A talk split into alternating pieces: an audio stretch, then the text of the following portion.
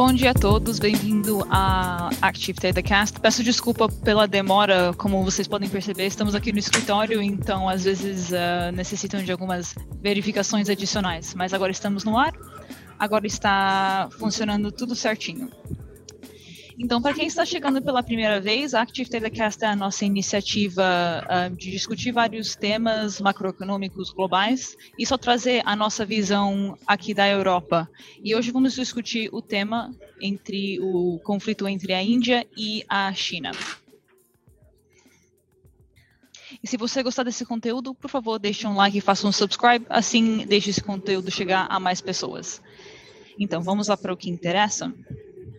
Após de vários meses de tensões, iniciado por um conflito em junho, parece que na segunda-feira China e Índia chegaram em um acordo. Mas primeiro vamos falar um pouquinho sobre o que iniciou esse conflito e o que, que podemos esperar pela frente. Então, uh, Rodrigo, você gostaria de só atualizar o que aconteceu até agora, o que aconteceu na segunda-feira entre Índia e China?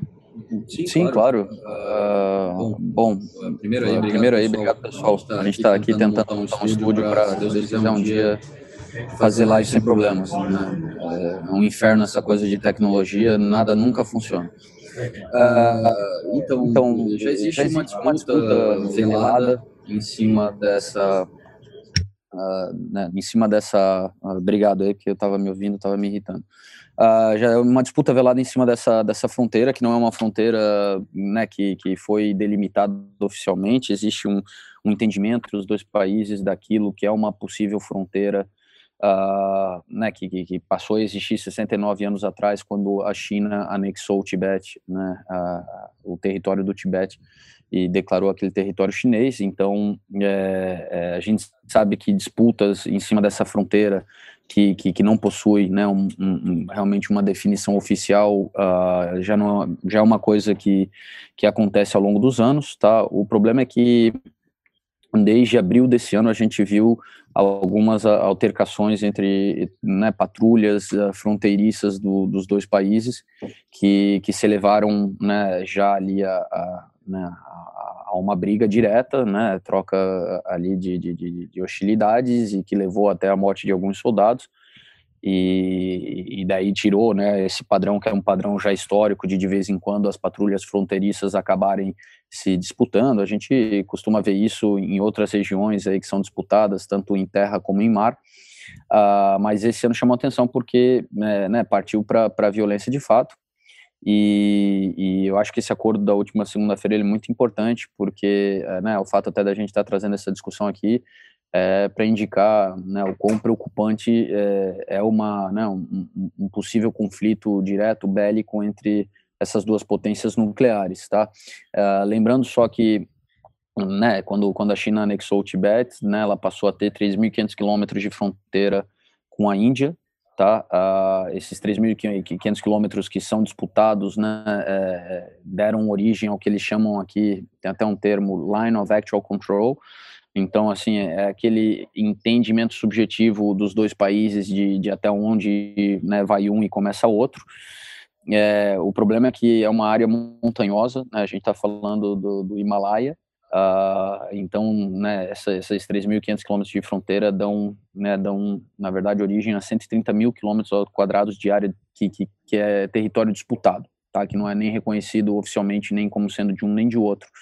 Uh, então, é, a gente sabe que houve uma escalada ali no, no, nos confrontos, apesar de que o, o governo central, tanto da China quanto da Índia, tentaram diminuir é, na, na, mídia, né, e tentar usar todo o seu corpo diplomático para indicar que, que estava tudo bem, mas a gente viu algumas movimentações militares, né, que, que sinalizavam no contrário, então eu acho interessante a gente poder rever um pouco, né, como foi essa situação aí que se desenvolveu ao longo dos últimos meses e, e, e indicar, então, o que que é, né, esse, esse acordo que os dois países selaram aí na última segunda uh, pode significar né, é, para a gente é, pensar né, de, de, possíveis novas disrupções nessa, nessa fronteira entre os dois países.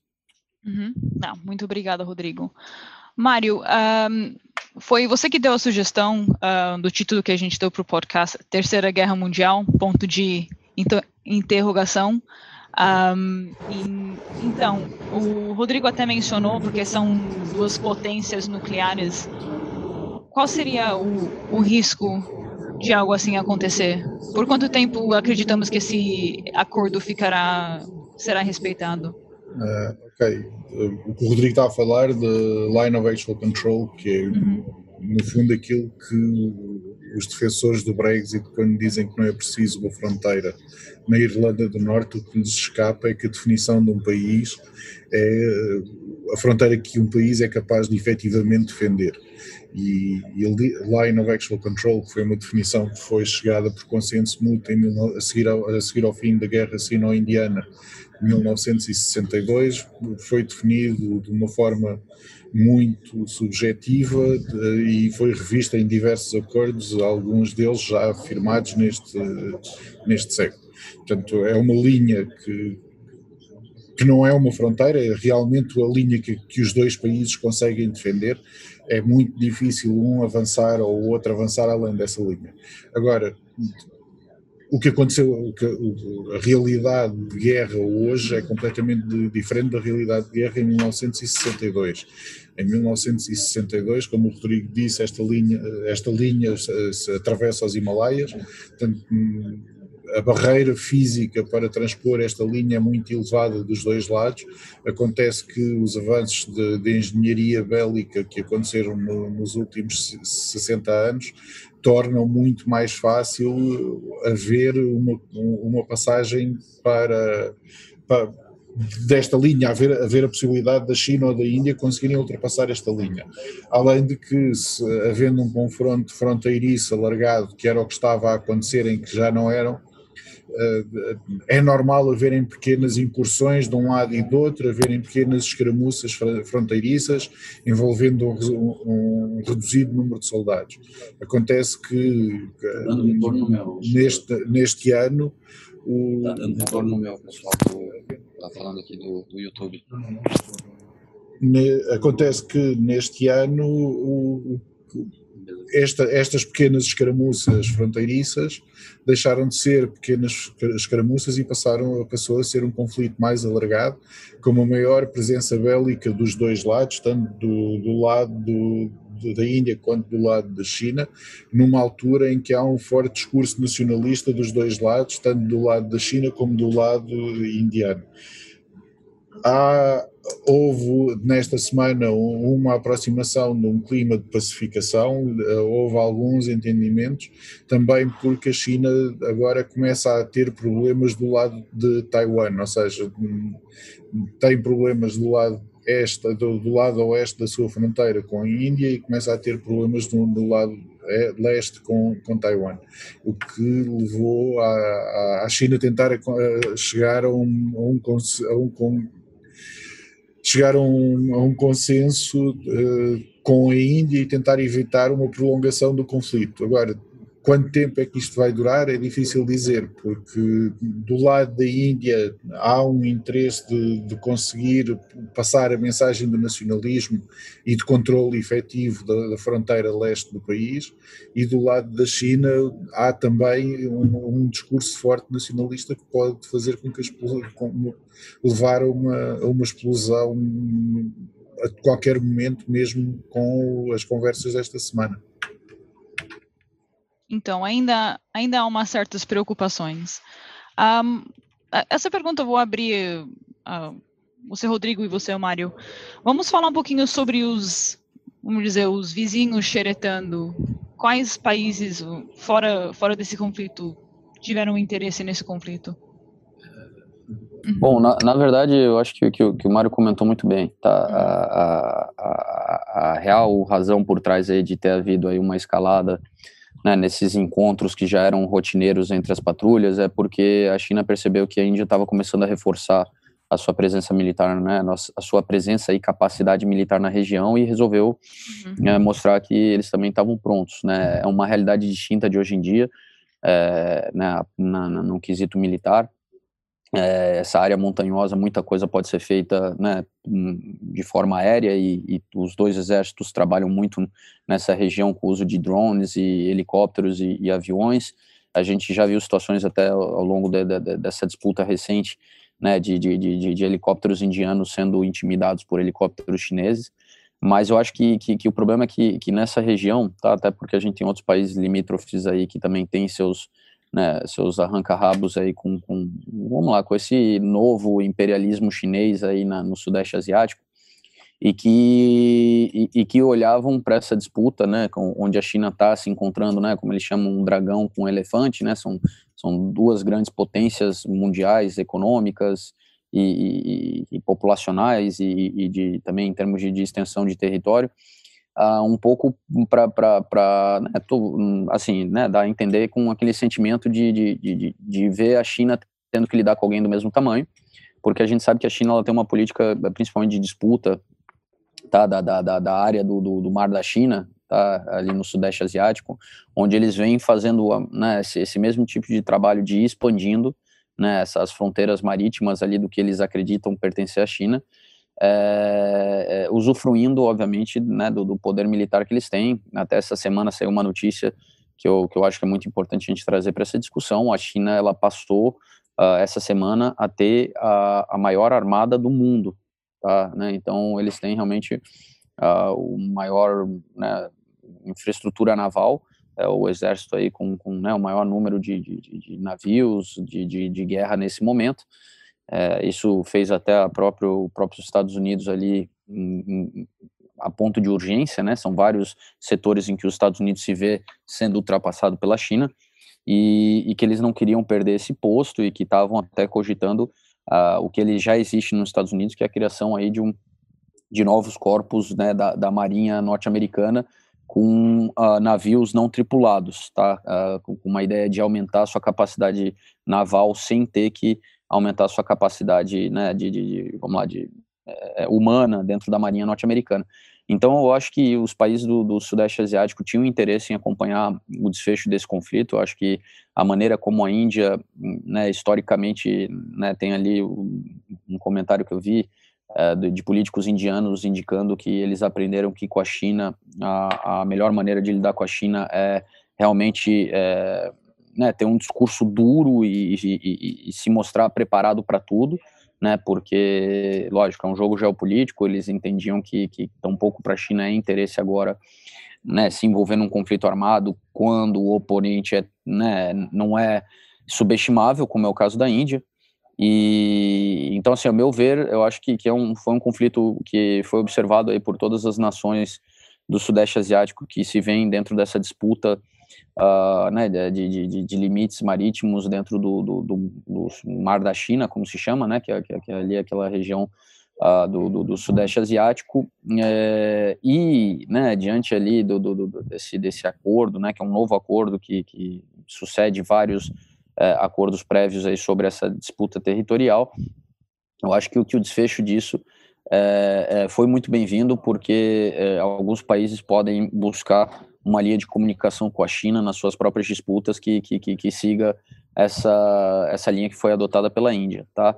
É, tem uma coisa só que me parece, ao ver, né, que, que, que de certa forma é, essa escalada bélica né, na fronteira é, acabou não, não ganhando as manchetes como poderiam ter ganho, já houve uma disputa uh, né, entre Índia e China há três anos atrás que fez muito mais barulho na mídia, então acho que é, isso ajuda a gente a, a, descartar a possibilidade de que isso né, tinha um efeito um pouco de cortina de fumaça, né, aquele interesse às vezes de, de, de um governo de, de distrair a opinião pública de outros problemas maiores, mas como houve, né, por parte de ambos os governos, tanto né, o governo da Índia quanto o governo da China, um esforço em tentar é, não transparecer né, o, o, esse conflito como algo realmente é, assim perigoso uh, uh, me faz eliminar essa possibilidade, tá? Que no, no, começo, quando surgiram as primeiras notícias, ainda no mês de maio, eu falei, né? Eu, eu tive a impressão de que, hum, né? Vamos trazer um, um problema maior aqui para outros problemas ficarem em segundo plano, mas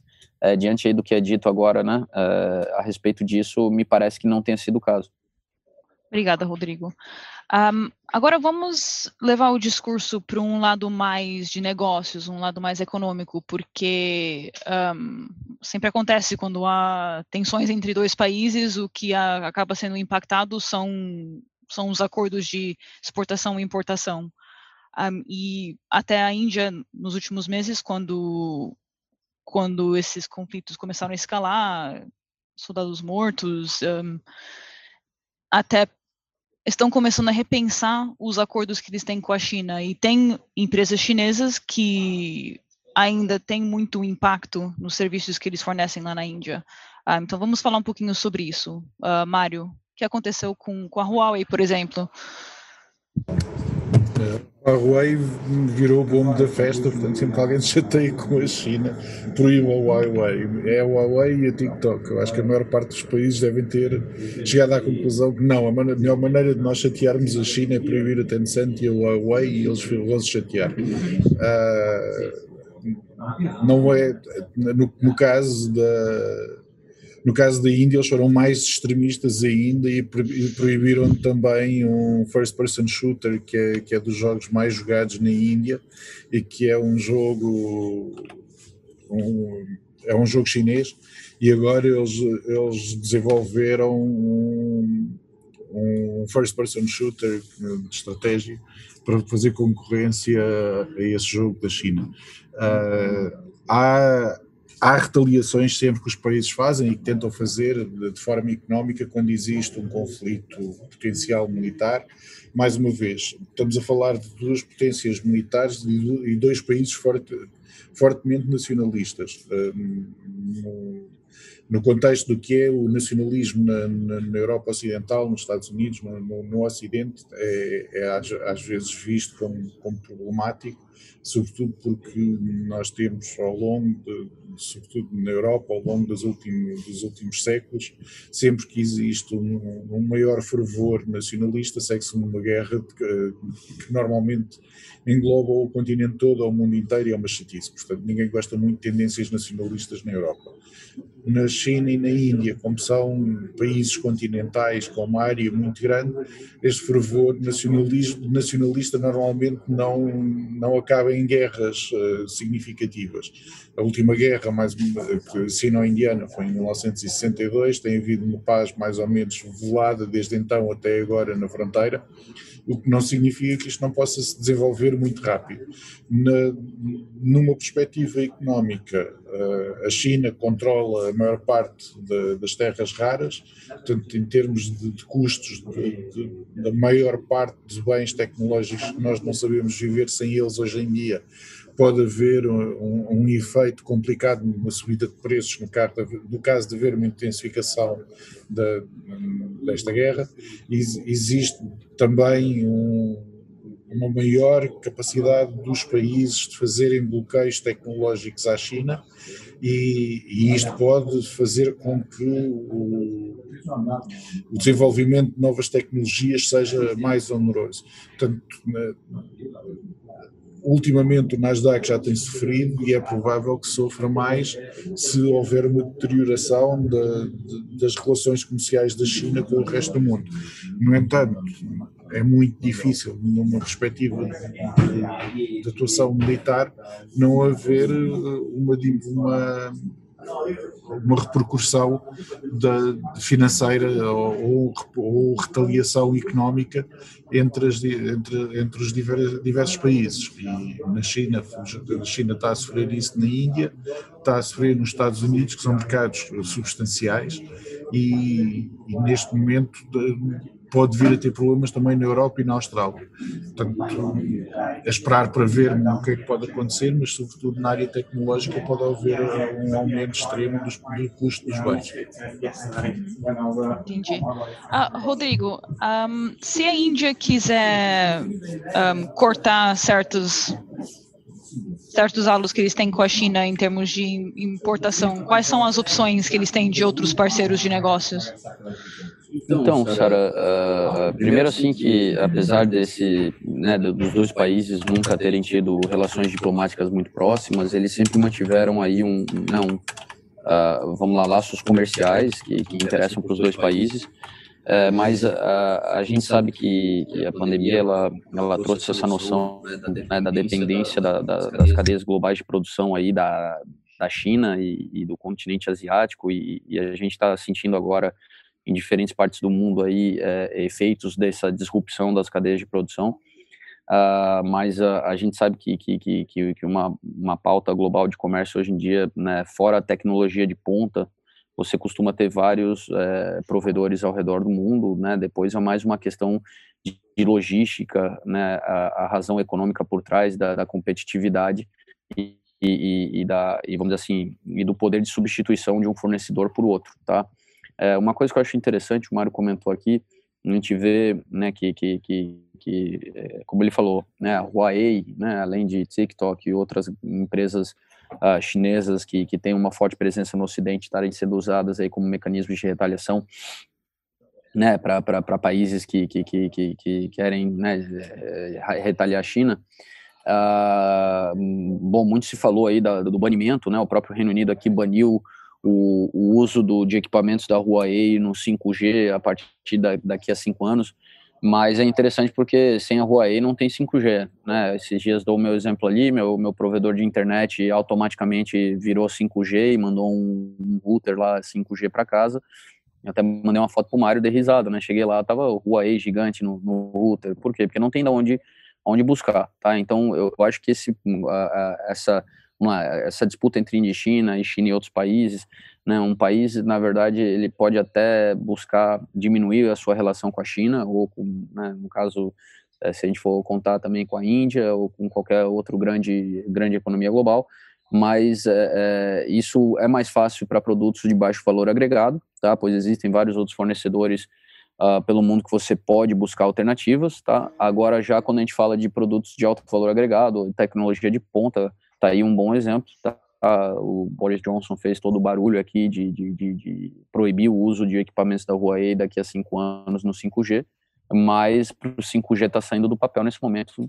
Né? Eu recebi um router da Huawei, né? E, e, e, bom, dando bem, bem, bem sincero a minha opinião, tá? Se não fosse Huawei, ia ser o que? Nokia. Se não fosse Nokia, ia ser o que? Ericsson, tá?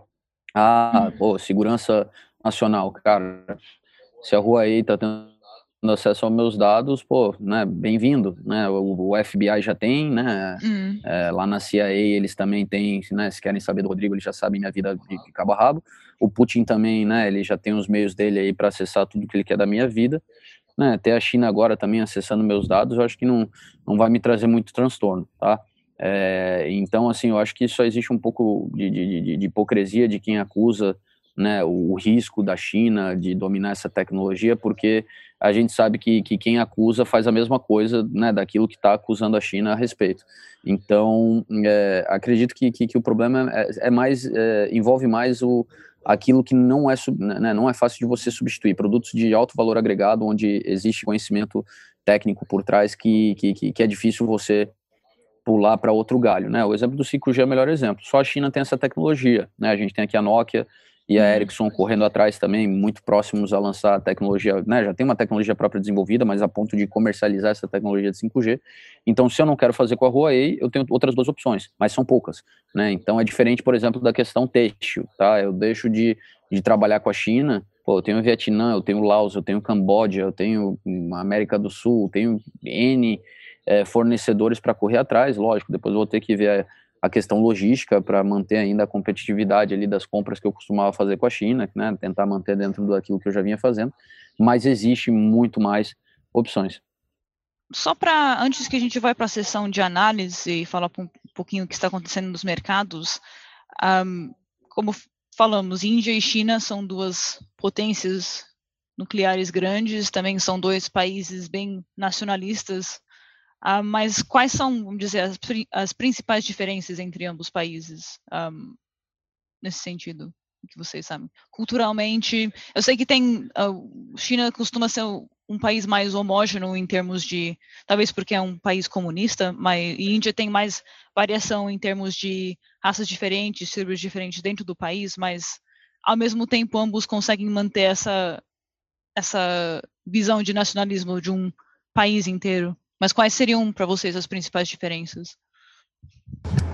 Culturais, económicas, de desenvolvimento. Uh, é assim, são dois países substancialmente diferentes, ou seja, uh, culturalmente, eu não sei se estou de acordo contigo que a China é mais homogénea do que a Índia. Uh, a Índia seria mais homogénea até a saída do Paquistão e do Bangladesh, mas quando ficou só a Índia e Índia enquanto população hindu, acho que um, é mais homogénea. Na China estamos habituados a olhar para a China e ver os Han, os, os Han como a cultura dominante, mas não são, sobretudo, olhando para para o noroeste da China, para, para as províncias que, que estão fronteiriças com, a, com, com, as antigas províncias da União Soviética, os anos não são maioritários. Uh, aliás, os, os, problemas que têm havido ultimamente nas, na, na, província de Xinjiang é precisamente porque, eles, porque os anos não são maioritários nessa província.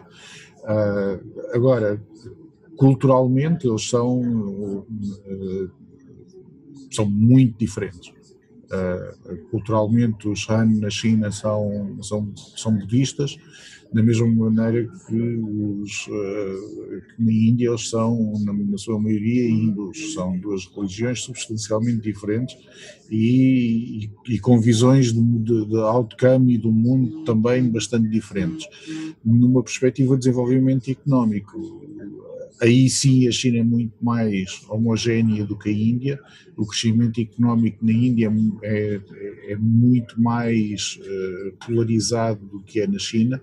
A China criou, por exemplo, zonas económicas exclusivas em que tem uma liberdade económica muito maior do que no resto da China, mas existe sempre uma tentativa de aproximação do resto da China àquilo que é a realidade nacional como um todo do crescimento da economia. Na Índia é uma democracia, na China também não. A Índia é a maior democracia do mundo. Por 1,2 bilhões de pessoas a votar é obra. E eles põem-nas a votar e, e, é, um, e é um, um regime perfeitamente democrático. Na China, que tem uma população muito equivalente, não há toda uma abertura democrática. Portanto, há, há diferenças substanciais, mas que estas diferenças são mais ou menos apagadas pelo fervor nacionalista que existe dos dois lados. Não, eh, o sentimento nacionalista na Índia é muito forte. A, a Índia era uma colónia britânica até há muito pouco tempo, portanto, existe um grande fervor nacionalista, não só por ser um país novo, mas também por ser uma entidade cultural muito forte. E apesar de ser um país novo culturalmente, é um país muito antigo.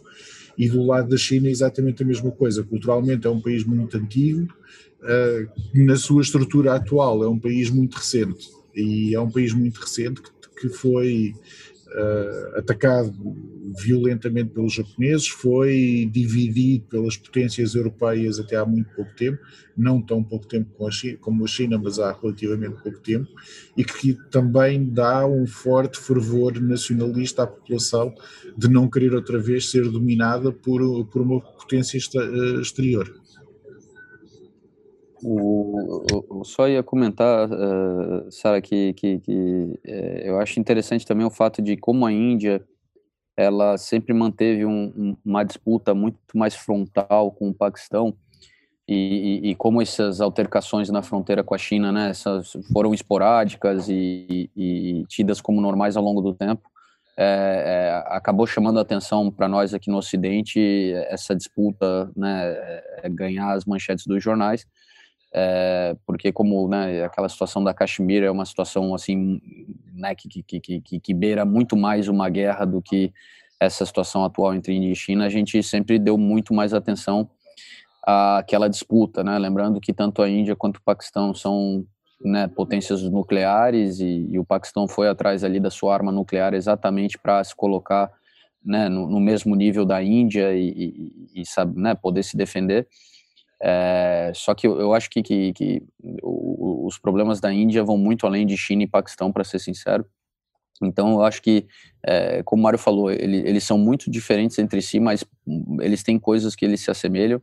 Eu acho que o, o, o tamanho, né, ser um país continente, ser um país multicultural, ser um país uh, né, de mais de um bilhão de pessoas, né, é, é, apesar da diferença de um ter esse regime comunista capitalista e o outro ter é, um regime né, democrático, a, a, gente vê que é, eles acabam tendo vários pontos em comum por essas semelhanças e, e, e, a gente sempre bate na tecla do nacionalismo, por quê? Porque um país de uma proporção como é a Índia e a China. Se você não cria uma identidade nacional que une todas essas diferentes culturas ou que, que, que ou que tu impõe essa cultura dominante, como o Mário falou, é, é, é, meio, meio óbvio que em tempos de crise você vai ter risco de secessão e, e, e bom, aí, né, qualquer país que, que começa a ter um risco real de, de, de, uma região buscar autonomia, começa a ter problemas internos que passam, sobrepassam os, os próprios problemas externos, tá? Uh, por quê? Porque né, antes de eu me preocupar com a Índia, eu tenho que me preocupar talvez com uma província aqui que, que, que, faz parte do meu país, que tem acesso aos recursos do país, que entende aqui como funcionam as coisas e que está tentando uh, né, abandonar aqui esse, esse pacto de união que, que existe né, ao, ao todo aquele território reconhecer, é, né, se reconhecer como parte daquele país.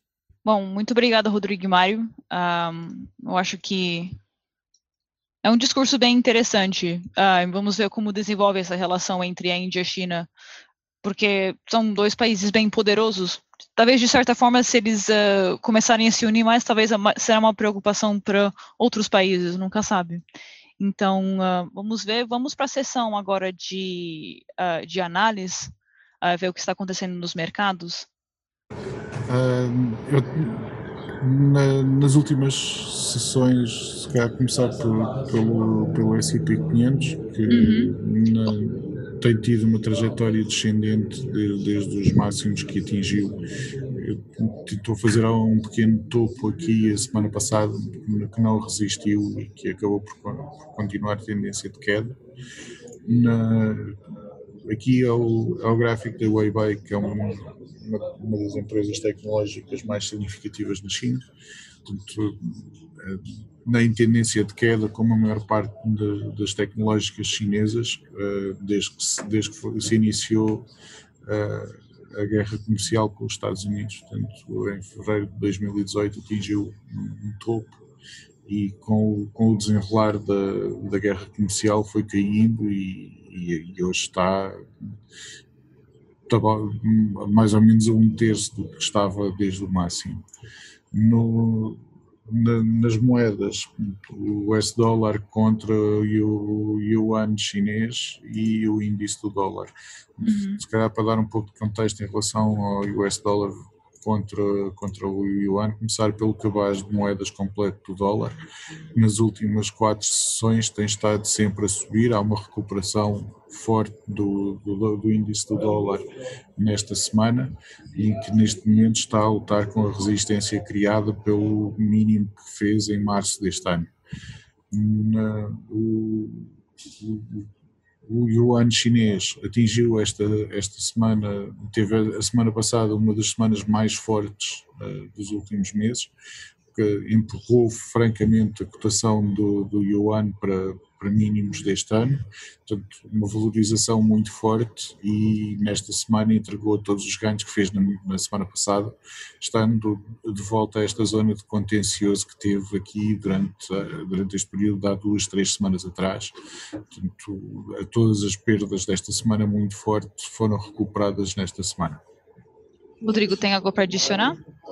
Tenho sim, uh, só eu acho que como o Mário mencionou, a gente vê que o que começou com uma disputa comercial rapidamente se, se transformou numa disputa política, né? Então, no começo era uma disputa comercial, discutindo relações, né, de, de comércio, uh, tarifas, né, produtos, setores, né? Então, tinha realmente uma pauta uh, puramente econômica, mas na medida que as eleições norte-americanas foram se aproximando e, e depois, né, agora mais recente com a situação do Covid, a gente viu que, que, que, que isso deixou de ser uma disputa comercial e, e passou né, a ser um, uma disputa uh, geopolítica. Né, até a gente vê aqui uh, uh, vamos lá, as ações que estão sendo tomadas pelo governo norte-americano nessas últimas semanas uh, né, em meses se transformaram realmente em ações uh, que, que, que, visam uh, provocar, né, vamos lá, uma reação chinesa mais acalorada para defender uma questão de, de segurança nacional que está sendo a bandeira levantada nesse momento.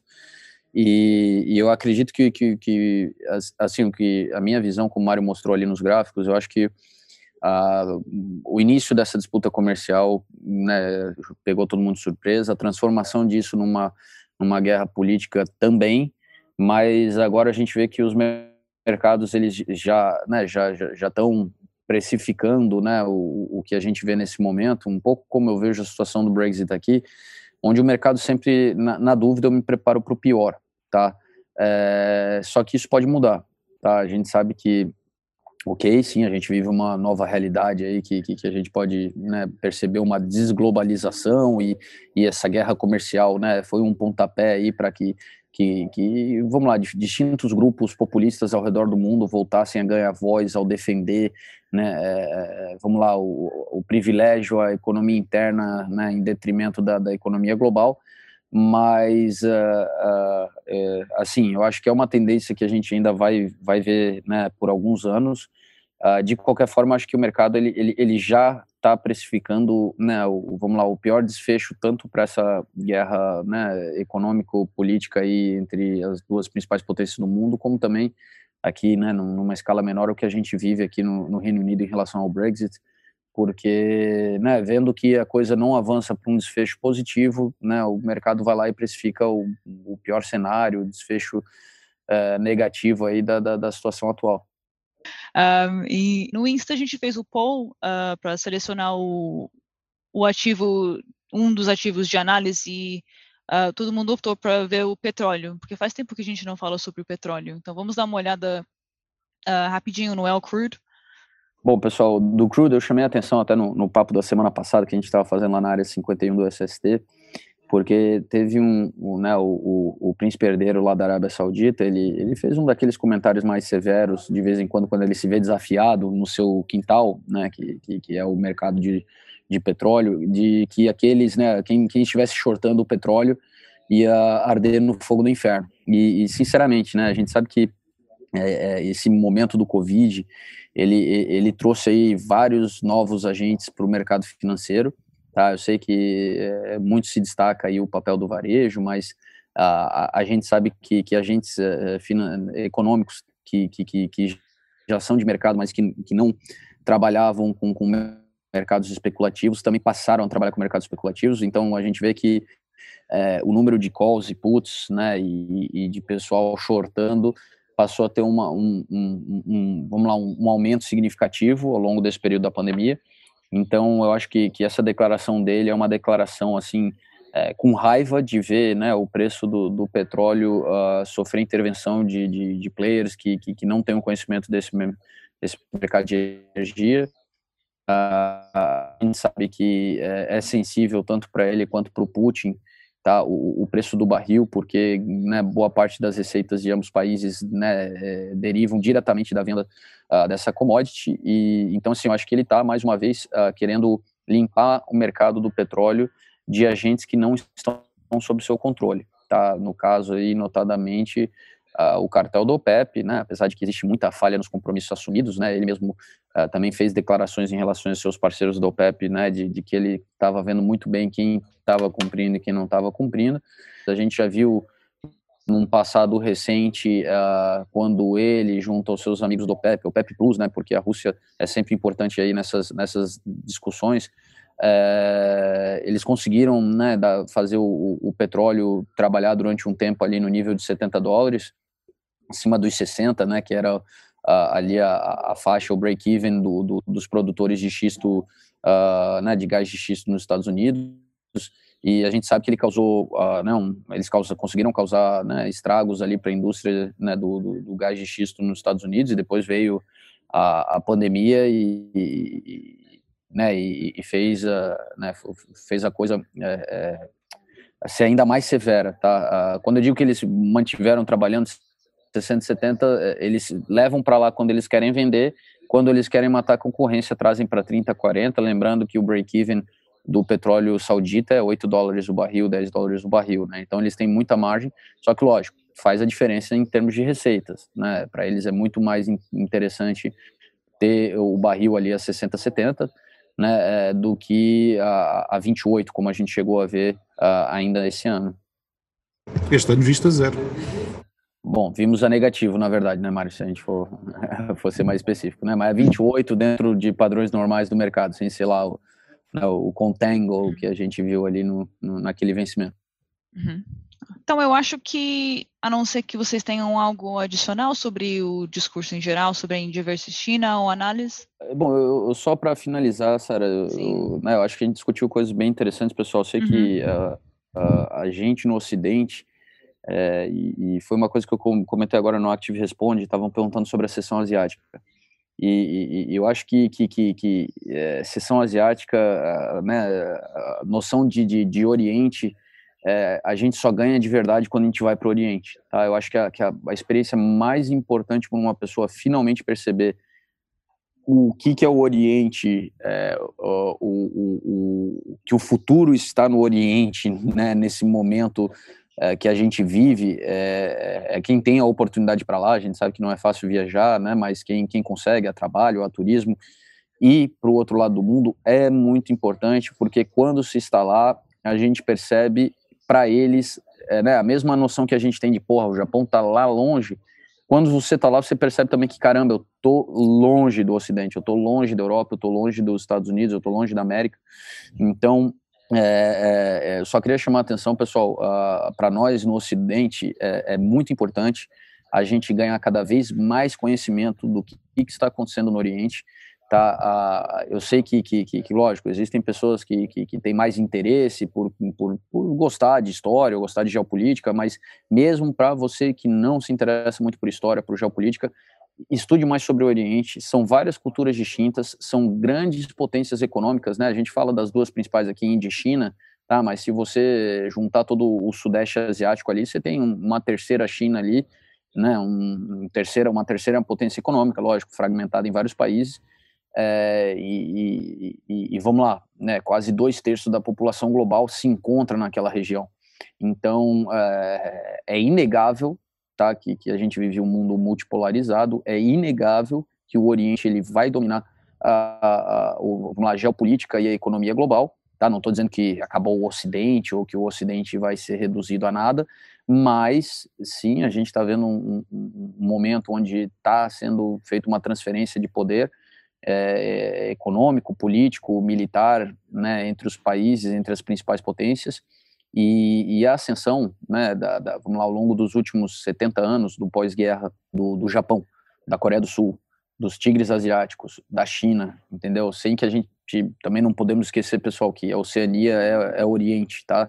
E, e, e, vamos lá, dos enclaves ocidentais no Oriente, que são notadamente Austrália e Nova Zelândia, é, é, o Oriente, né, ele, ele é o futuro e, e, eu só queria chamar atenção, assim, né, até a razão por a gente discutir aqui esse, esse tema Índia-China, é para chamar a atenção de vocês que a gente precisa cada vez mais olhar para o Oriente. Infelizmente, quando a gente está no Ocidente, a gente recebe as notícias né, deles como uma coisa distante, né, como aquela coisa que é importante é, né, to, tomar nota, mas é, sempre se concentra muito a discussão sobre o que está acontecendo na Europa, o que está acontecendo nos Estados Unidos.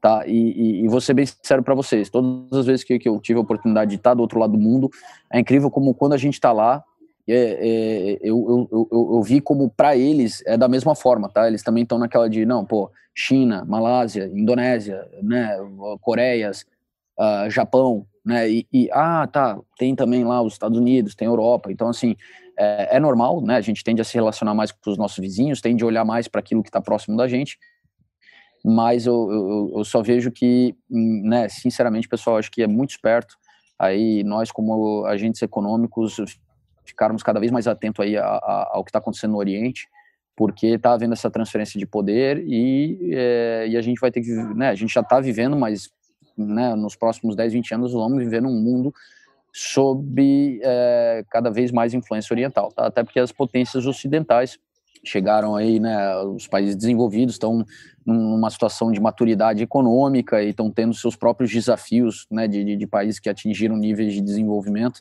é, de, de conseguir crescer, né, depois de você já ter, é, vamos lá, né, alcançado um, um, um nível aí de, de, de, produção econômica e de, e de qualidade de vida, né, é, que que é invejado aí pelo resto do mundo, né? E, e, então, assim, no Oriente a gente vê muito potencial de crescimento, porque fora o Japão e a Coreia do Sul, é, e lógico, ali o enclave ocidental na, na Ásia, ali na região Ásia-Pacífico, ali da Austrália e da Nova Zelândia, a gente sabe que todos os demais países são considerados emergentes, tá? Não importa se já são grandes potências como a China ou, ou, ou a Índia, né? Mas a gente sabe que eles têm muito o que crescer, muito potencial de crescimento em relação a economias que já estão desenvolvidas.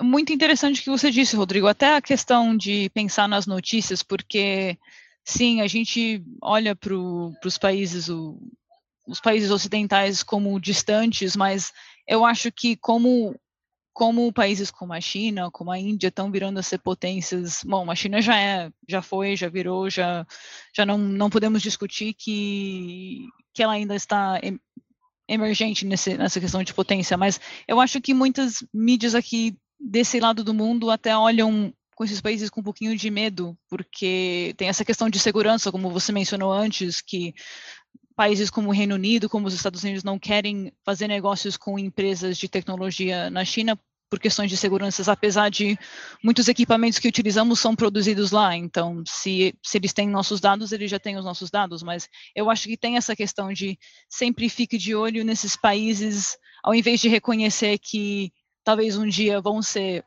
as maiores potências do mundo, fiquem atentos, porque tem sempre essa questão de de segurança, que eu acho que é, é o medo que vem desse lado do mundo, porque países como os Estados Unidos querem continuar sendo reconhecidos como as potências maiores. Então, um, eu acho que tem esse lado também para considerar. Então, é sempre importante considerar as notícias que estão vindo da, daqueles países também sobre o nosso mundo. Tu tocou até num ponto muito importante, tá, Sarah? Uhum. Uh, bom, pessoal, né, não é segredo para ninguém no momento atual, com as social medias, né, com, com a migração uhum. da mídia tradicional para a mídia digital, né? Uhum. É, uma, é, da, é, da, história, desde que surgiu a imprensa, né? A imprensa ela, ela tem viés. É, então, outra coisa, a internet permite hoje em dia a gente ter vários pontos de vista, tá, pessoal? Então, em vez da gente ficar só é, vendo as notícias, né, do ponto de vista ocidental, né, em vez de eu ficar vendo só a mídia norte-americana, europeia, sul-americana, né, que é aquela que está mais uh, comum, a gente está mais habituado, cara, vale começar a, a ver uma mídia russa, uma uhum. mídia chinesa, uma mídia japonesa, lógico. Sempre faça seus filtros em relação a todas as mídias, mas é muito interessante como a gente vê, às vezes, uma, uma mesma história sendo contada de, de dois ângulos completamente distintos. Tá? Melhor exemplo do que a Segunda Guerra Mundial não tem, tá? Nem todo mundo sabe que quem ganhou a guerra foram os russos, né? Quem invadiu Berlim, quem fez o Hitler suicidar e quem realmente fez aquilo acabar foi o Exército Vermelho, tá? Ainda assim, todos os filmes de Hollywood né, fazem a gente no Ocidente acreditar que foram né, os heróis americanos que, que, que, salvaram a Europa. Tá? Eles ajudaram, contribuíram, né, também lutaram, também tem seu mérito, mas a guerra quem ganhou são os russos. Tá? Então, é, é, a gente por estar tá exposto a, a, né, vamos lá, os filmes de Hollywood, cresce acreditando numa coisa que, que, que quem estuda de, de, forma mais aprofundada percebe. Eu dou o meu exemplo, tá? Eu passei a vida inteira, né? Eu sempre gostei de história, aliados, como é que foi, como é que se deu. Até o dia que eu, eu fui no, Museu Imperial da Guerra aqui, vi uma placa lá da, da Rainha Elizabeth, né, em homenagem ao povo russo, né, que ela inaugurou junto com Vladimir Putin. E daí até me colocou em lugar assim, porque eu pensei, pô, caramba, a gente fala tanto da tragédia do Holocausto, que é uma é inegável essa tragédia, né? Foram 6 milhões de pessoas mortas em campos de concentração. Mas, opa, peraí, cara, os russos, né, botaram 20, 25 milhões de seus cidadãos nessa guerra, né, que perderam suas vidas, para conseguir chegar em Berlim e acabar com tudo isso, né? Então, olha, eu só cito esse exemplo como um bom exemplo para a gente estar, tá, hoje em dia, graças à internet, você consegue ver Global Times da China, você consegue ver a Russian Television, você consegue ver uma mídia de vários países do mundo, Al Jazeera, Uh, não digo assim todo dia buscar informações de todos os lados, mas pega um assunto polêmico, né, um conflito entre Índia e China, dá uma olhada no que quatro mídias distintas estão falando e faz um, um, né, um agregado daquilo e, e, tire suas próprias conclusões. Você vai acabar por ter uma, uma acho que uma opinião muito mais isenta, né? Mas, é, mas esse é o ponto que eu queria dizer, porque tem uma certa agenda, uma certa ideologia que tentamos empurrar nesse lado do mundo para a gente desconsiderar as informações que recebemos de publicações russas, chinesas, porque esse, vamos dizer, o, as questões dos, governos, dos líderes daqueles países são pintados, não estou dizendo que é mentira, mas são pintados como desconfiáveis. Então, é exatamente como você disse, vale a pena sempre trazer uma opinião de cada lado, porque não significa que nós somos sempre os corretos e eles não são. Um, então, eu acho que. Oh, Mário, você queria adicionar alguma coisa? Não, só dizer que em relação à mídia estatal, a mídia, a mídia estatal é sempre um instrumento de propaganda e de transmissão de valores nacionais. Agora, aqui no Reino Unido, por exemplo, que há um forte debate dentro do Reino Unido sobre o financiamento da BBC. A BBC é possivelmente o instrumento cultural mais forte liga, e que mais fez pela expansão da cultura inglesa pelo mundo. Uh, da mesma forma que a RT, a Russian Television, é um instrumento de propaganda russa. Mas é normal, os, os canais, os, os, canais de comunicação estatais são instrumentos de propaganda. Sim. Portanto, devem ser vistos como tal. De, ou seja, de, ao ver a BBC, ao ver a RT, ao ver a CNN, ao ver a Fox, no meio de, todos, de toda essa informação, tentar chegar a um ponto de equilíbrio e de ver qual é que é o, aquilo que faz mais sentido podemos estar certos ou podemos estar errados, vai ser sempre uma análise pessoal, mas pelo menos não, não podemos dizer que foi por falta de informação que tomamos uma decisão errada. Uhum. Não, correto. E é exatamente como o Rodrigo disse, o que vale a pena é viajar e visitar aquele país, um, se você fica interessado, conversar com o povo de lá, e aí você tem uma visão ainda mais aprofundada de um assunto. Concordo totalmente, Sara. E, e, quando digo viajar, não um pacote turístico, tá, pessoal? Porque, né, ir, ir para Paris, ver a Torre Eiffel e, e ficar lá no trocadeiro vendo a parte bonita de Paris, né, nunca vai te dar uma noção da realidade do que, que é a sociedade francesa ou o que, que é a cidade de Paris. É, quer conhecer Paris, vai para a Gare do Nord lá, vai ver lá o, os bairros onde, né, existe ali é, comunidades né, que, que, que, que, vivem em condições desfavoráveis, desfavoráveis para a realidade europeia, porque a condição desfavorável europeia no Brasil né, é, é, é, luxo, tá? Mas assim, ali tu vê a verdadeira face de uma cidade, né? Então o equivalente a um país. Então só, só fuja de pacotes turísticos que ali você está vendo só o que eles querem que você veja, tá? Agora sim, você vai para um país, você circula naquele país, fala com pessoas locais, né? E, e não guias turísticos você vai ter uma real noção daquilo, vai ganhar uma, uma boa imagem, uma verdadeira imagem, né? Então, é, é, por isso que eu acho que o turismo ele tem um papel muito importante, tá? Apesar de eu estar falando aqui que pacotes turísticos só mostram que é bom, mas eu digo o turismo que vai além dos pacotes turísticos, porque eles fazem as pessoas conhecerem a, as distintas realidades de cada país e a gente quebra muitos paradigmas com isso, tá? Eu dou um, um bom exemplo mais uma vez aqui da minha vida pessoal. A, até ir para a França, eu achava que, né, todos eram que nem o Asterix, Obelix lá. Cheguei lá e vi que, opa, peraí, cara isso aqui é igual ao Brasil, né? Tem, tem, teve muito fluxo imigratório recente, né? De pessoas aí das diferentes, distintas ex-colônias, então é, é, é uma sociedade multicultural e eu não sabia disso e graças a ir para lá que, né? Isso ficou claro para mim. Bem julgado. Beleza, então, Sara, uhum. vamos. Uh, a gente teve vamos aqui fechar. um pequeno atraso, pessoal. Assim, é, tem, fiquem tranquilos que a gente está chegando lá, tá? É, uhum só a revolta que a gente fez todo um esforço aqui, chegou de madrugada e estava tudo bonitinho aqui para fazer uma mega produção, mas a gente acabou sendo pego aqui desprevenido pela, pela, pela uma das conexões aqui que a gente tem. Mas estamos uh, trabalhando firme e forte aí. Uhum. Obrigado a todos vocês que sempre prestigiam a gente aí, independente aí da, da, da qualidade da transmissão. Uh, a gente só quer melhorar porque a gente acha que vai ficar ainda mais bacana quando, quando melhorar. Uh, equipamento aqui, agora a gente está munido de muito equipamento. É, só tem que, né, agora fazer funcionar, estamos ganhando experiência, a coisa vai chegar lá, tá? Então, obrigado mais uhum. uma vez aí, todos vocês que têm paciência aqui para aguardar a gente aqui nesse momento, e, e, é sempre um prazer aqui, né, estar tá com a, com a Sara e com o Mário aqui, batendo esse papo com vocês.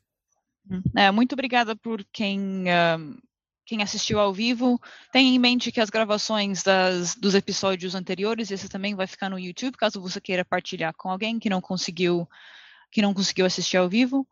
E um, todas as quintas estamos aqui, falando dos temas que, que nos interessem. E que interessem a vocês, porque sempre estamos abertos a sugestões também. Bom, obrigada, Rodrigo e Mário também. Obrigado, pessoal. Tá. Obrigado a todos.